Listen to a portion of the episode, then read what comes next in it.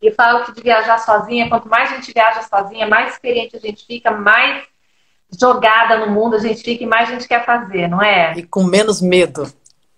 Com menos medo para tudo. Ontem, acho que ontem, hoje mesmo eu estava falando disso pro, pro pessoal. Porque a gente vai criando habilidades e a gente não se toca de como essas habilidades a gente leva para nossa vida, para tudo, para a vida pessoal, para a vida profissional também, não é? Eu tenho uma teoria de que você tem mais perrengue viajando sozinha do que quando você viaja com alguém. Porque quando você viaja com alguém, parece que você divide o perrengue e o perrengue fica pela metade. É, isso é verdade. Isso quando você também. tem que solucionar o perrengue sozinha, aí você fala, opa, então preciso me programar, preciso me precaver, preciso me proteger, né? Como você tem a sensação de que você tem que cuidar de tudo sozinha, mas você fica também uma pessoa mais abrangente em tudo. É, com certeza.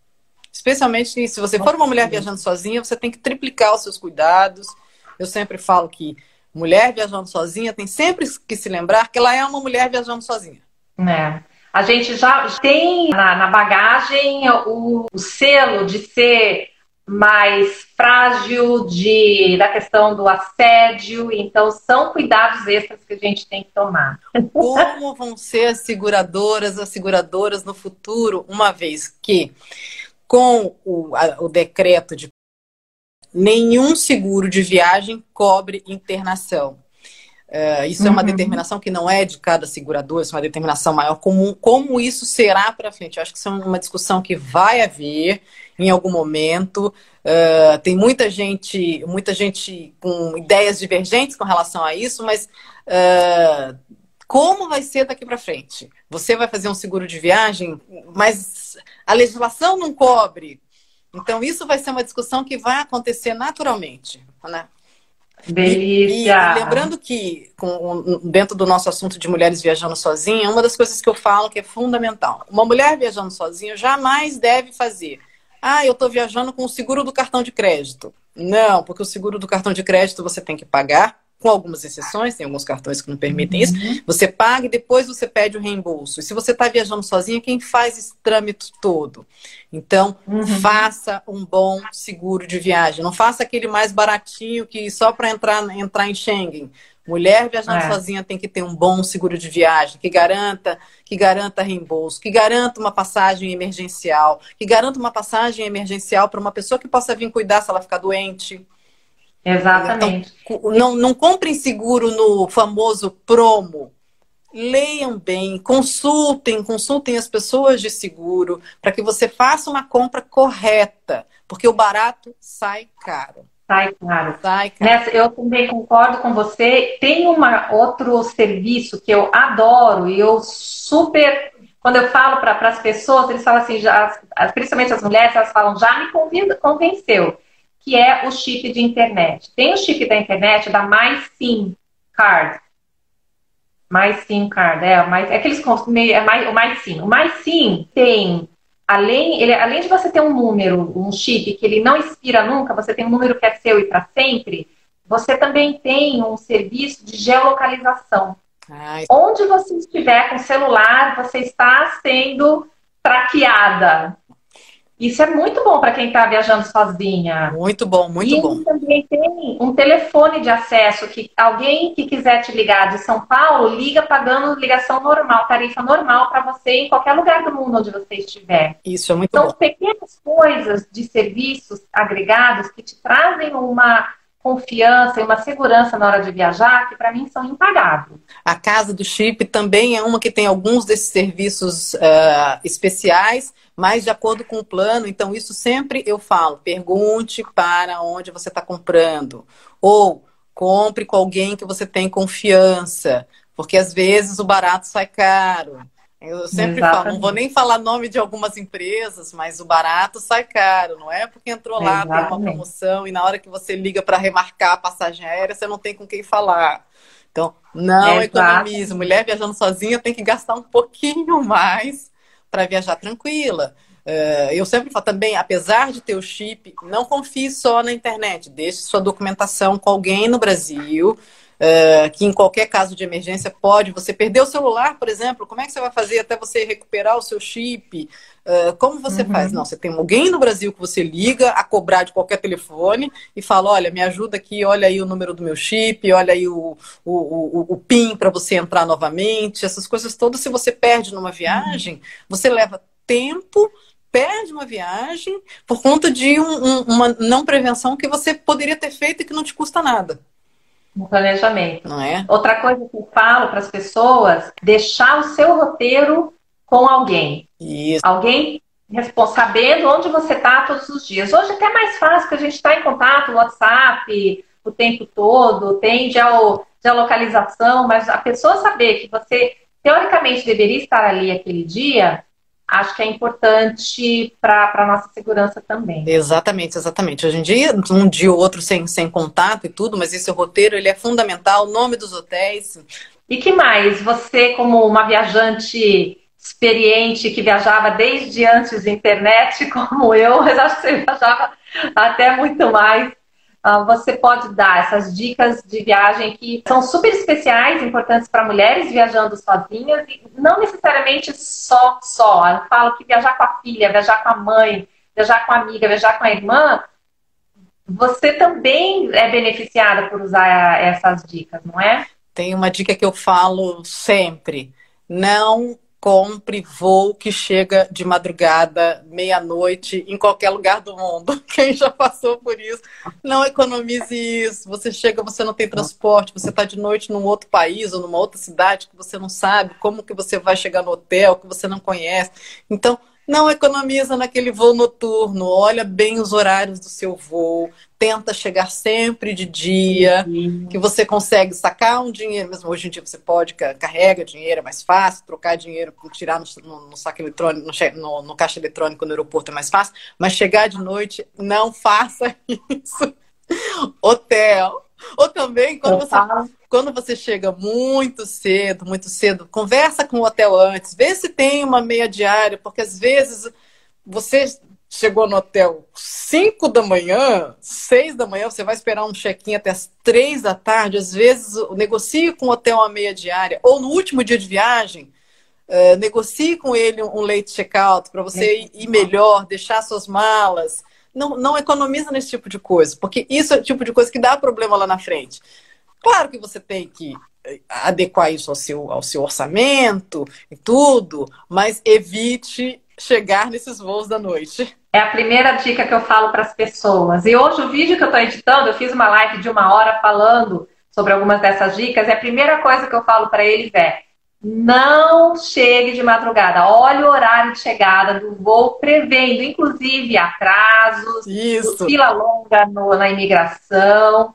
Olha o horário do, do pôr do sol, porque no, na, na Europa pôr do sol no verão é um horário, no inverno é outro. Tem várias dicas para várias informações para você considerar na hora de você olhar antes de você comprar a sua passagem. Já passei três horas na fila da imigração dos Estados Unidos.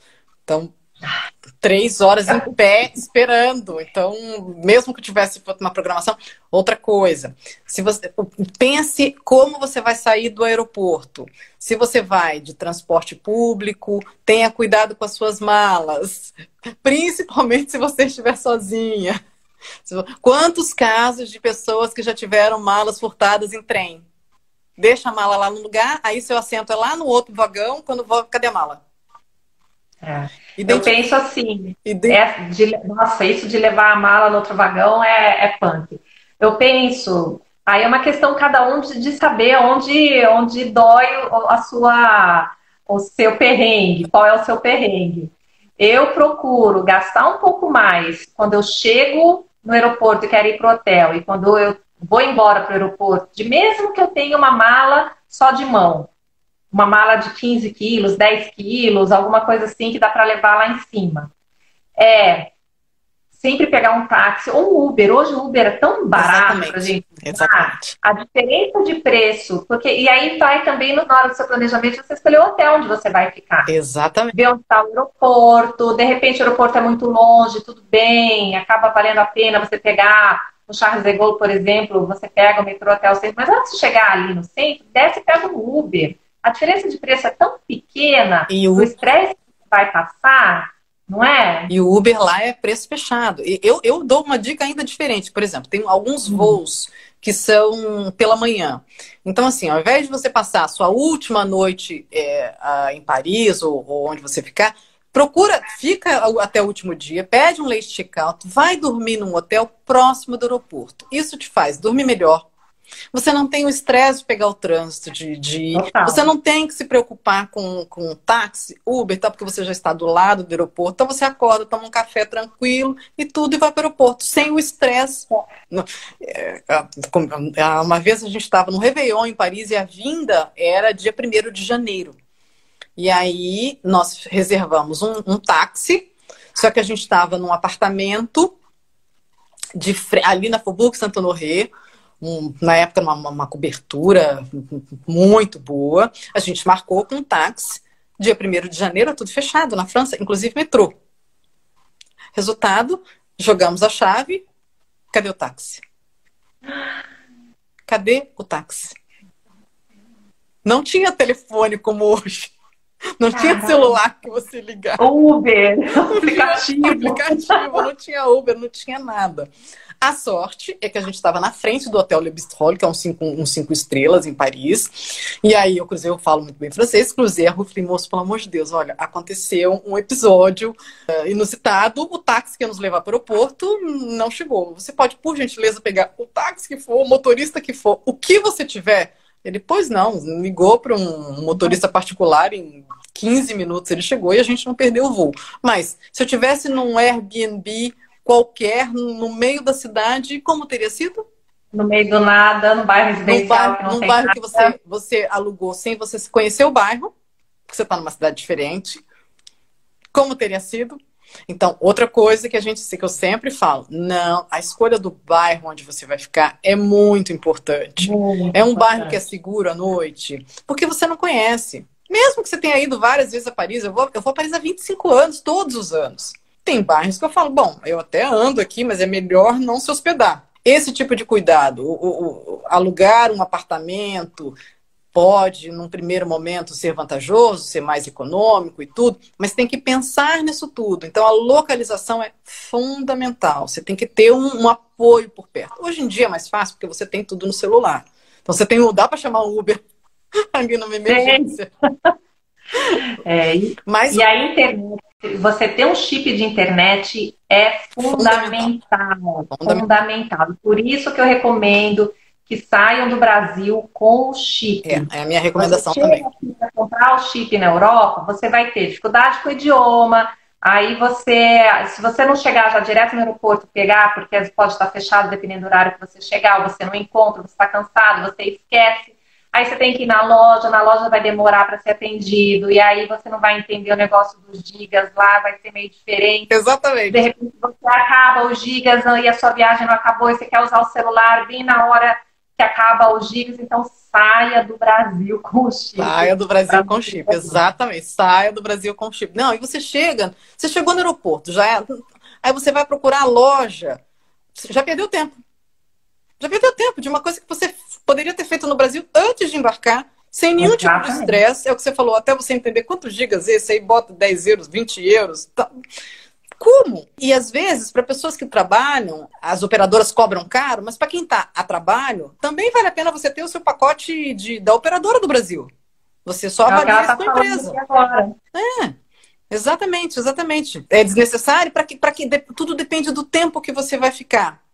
Cláudia. Então, assim, se você vai ficar mais tempo, talvez o da operadora valha mais a pena. Talvez... Então, esse balanço você consegue fazer de casa. Sim, pode comprar esse pacote direto com o operador. É ótimo, é ótimo isso. Faz a pesquisa de preço. Mas faz a pesquisa de preço de acordo com o destino, né? Tem chips que são mais baratos para os Estados Unidos, chips mais baratos para a Europa, então varia muito, varia muito. Mas é fundamental chegar conectado. E diga que eu sempre falo para todo mundo: olha, levem sempre um biquíni ou uma sunga. Não importa se você vai para o inverno, para neve, leve sempre um, um biquíni. Você não sabe o que pode aparecer lá frente. Você pode ter Exatamente. uma piscina, pode ter um spa,